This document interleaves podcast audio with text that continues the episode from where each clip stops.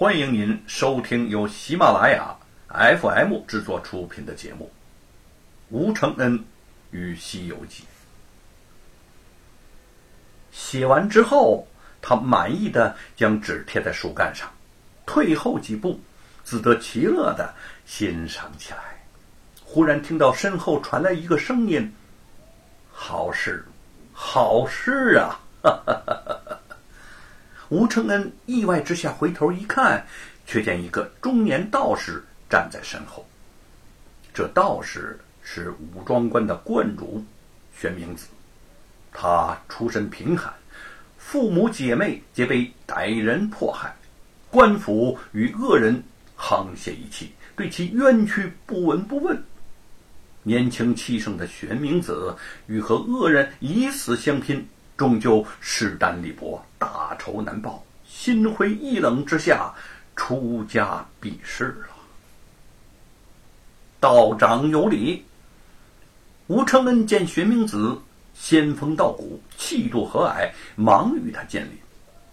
我的诗是由美猴王偷吃人参果的梦境所生，他和那个道士镇元仙先敌后友，倒真是有些缘分呐。施主可是山阳县吴承恩公子？玄明子笑吟吟地说：“吴公子依旧包解，公堂之上自出功名，贫道早有耳闻喽。没想到我现在也有了点名声啊！可惜名利不是我之所求啊！”吴承恩吃惊之余，也有些感慨。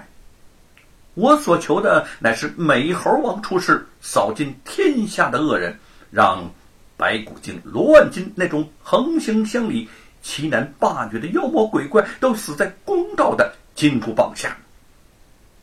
吴公子以书明志，非常人所能企及呀！吴承恩如此推崇美猴王，玄冥子顿生知音之感。说来。贫道对顶天立地美猴王也是赞赏有加。因身世坎坷，除恶无门，他自幼也非常喜欢美猴王。二十几年来，搜集整理了不少美猴王的故事。美猴王是佛家弟子，你却是道家，这吴承恩疑惑，他何以没有门派之见？却没有说出口来。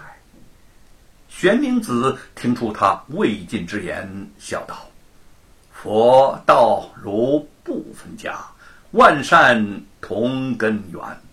何况美猴王虽是佛家弟子，但他和道家也有着极深的渊源呐。”这个观点颇为新奇。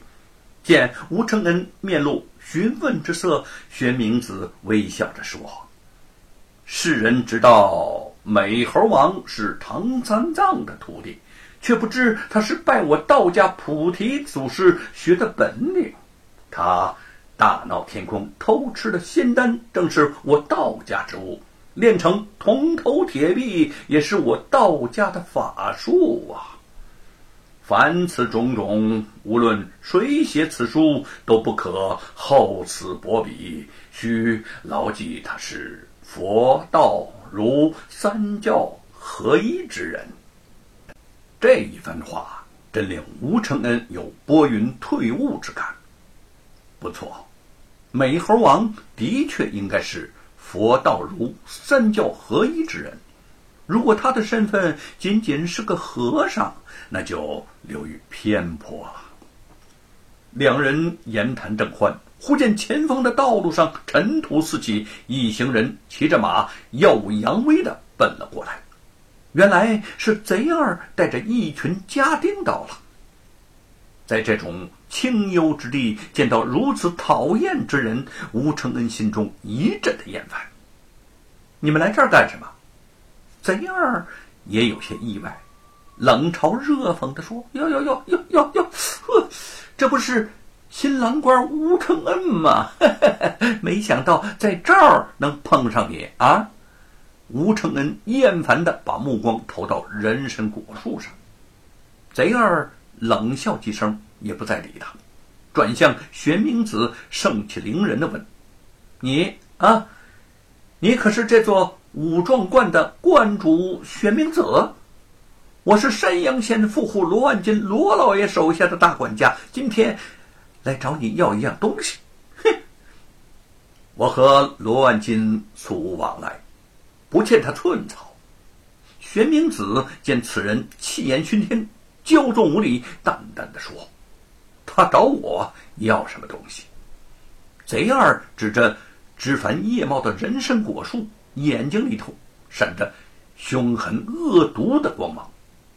我家老爷要给表兄严嵩严大人建造一座功德堂，需要上好的木材。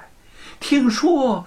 你这道观外有一棵百年奇树人参果树，材质不同一般，最适合建造功德堂了。老爷呢，就特差派我等前来找你砍伐。哼！玄明子面色大变，在一旁的吴承恩早已看不下去，怒斥道：“贼儿，你们太嚣张了！这是武装观的树。”又非你家财产，你们凭什么砍呢？贼儿用手轻轻的垫了垫马鞭子，有恃无恐的说：“凭什么？哈哈，凭的就是我家老爷的名望。”平日不轻易动怒的玄冥子，现在也忍不住了。这……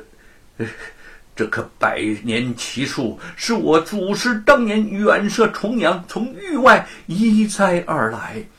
我武壮观历任观主皆视它为圣物，不要说砍伐，就是折下一根树枝，都不为冠归所容啊！尔等若执意作孽，贫道只有一死相拼了。不知好歹的臭道士！你拿死呃呃吓唬谁呀？不管这棵树是不是什么圣物，我家老爷既然看中它，它就该是罗家的。贼儿将手一挥，喝令家丁们动手。玄冥子和吴承恩马上拦在了树前，想阻止他们，但是对方人多势众，哪里阻拦得住啊？吴承恩只来得及抓住一名家丁手中的斧头，头上就被贼二用斧头把狠击了一下，昏倒在地。那只小猴子见吴承恩倒地，从树上穿越下来，冲着贼儿扬起了爪子。贼二的衣服被小猴子给抓破了，他自己却也被贼二一脚给踢开了。玄冥子死死的守在。人参果树前，几个家丁上前拼命的拉他，他都抱着树干不肯松手。家丁们对着玄冥子是一阵没头没脑的暴打，直到他浑身是血瘫倒在地，不省人事为止。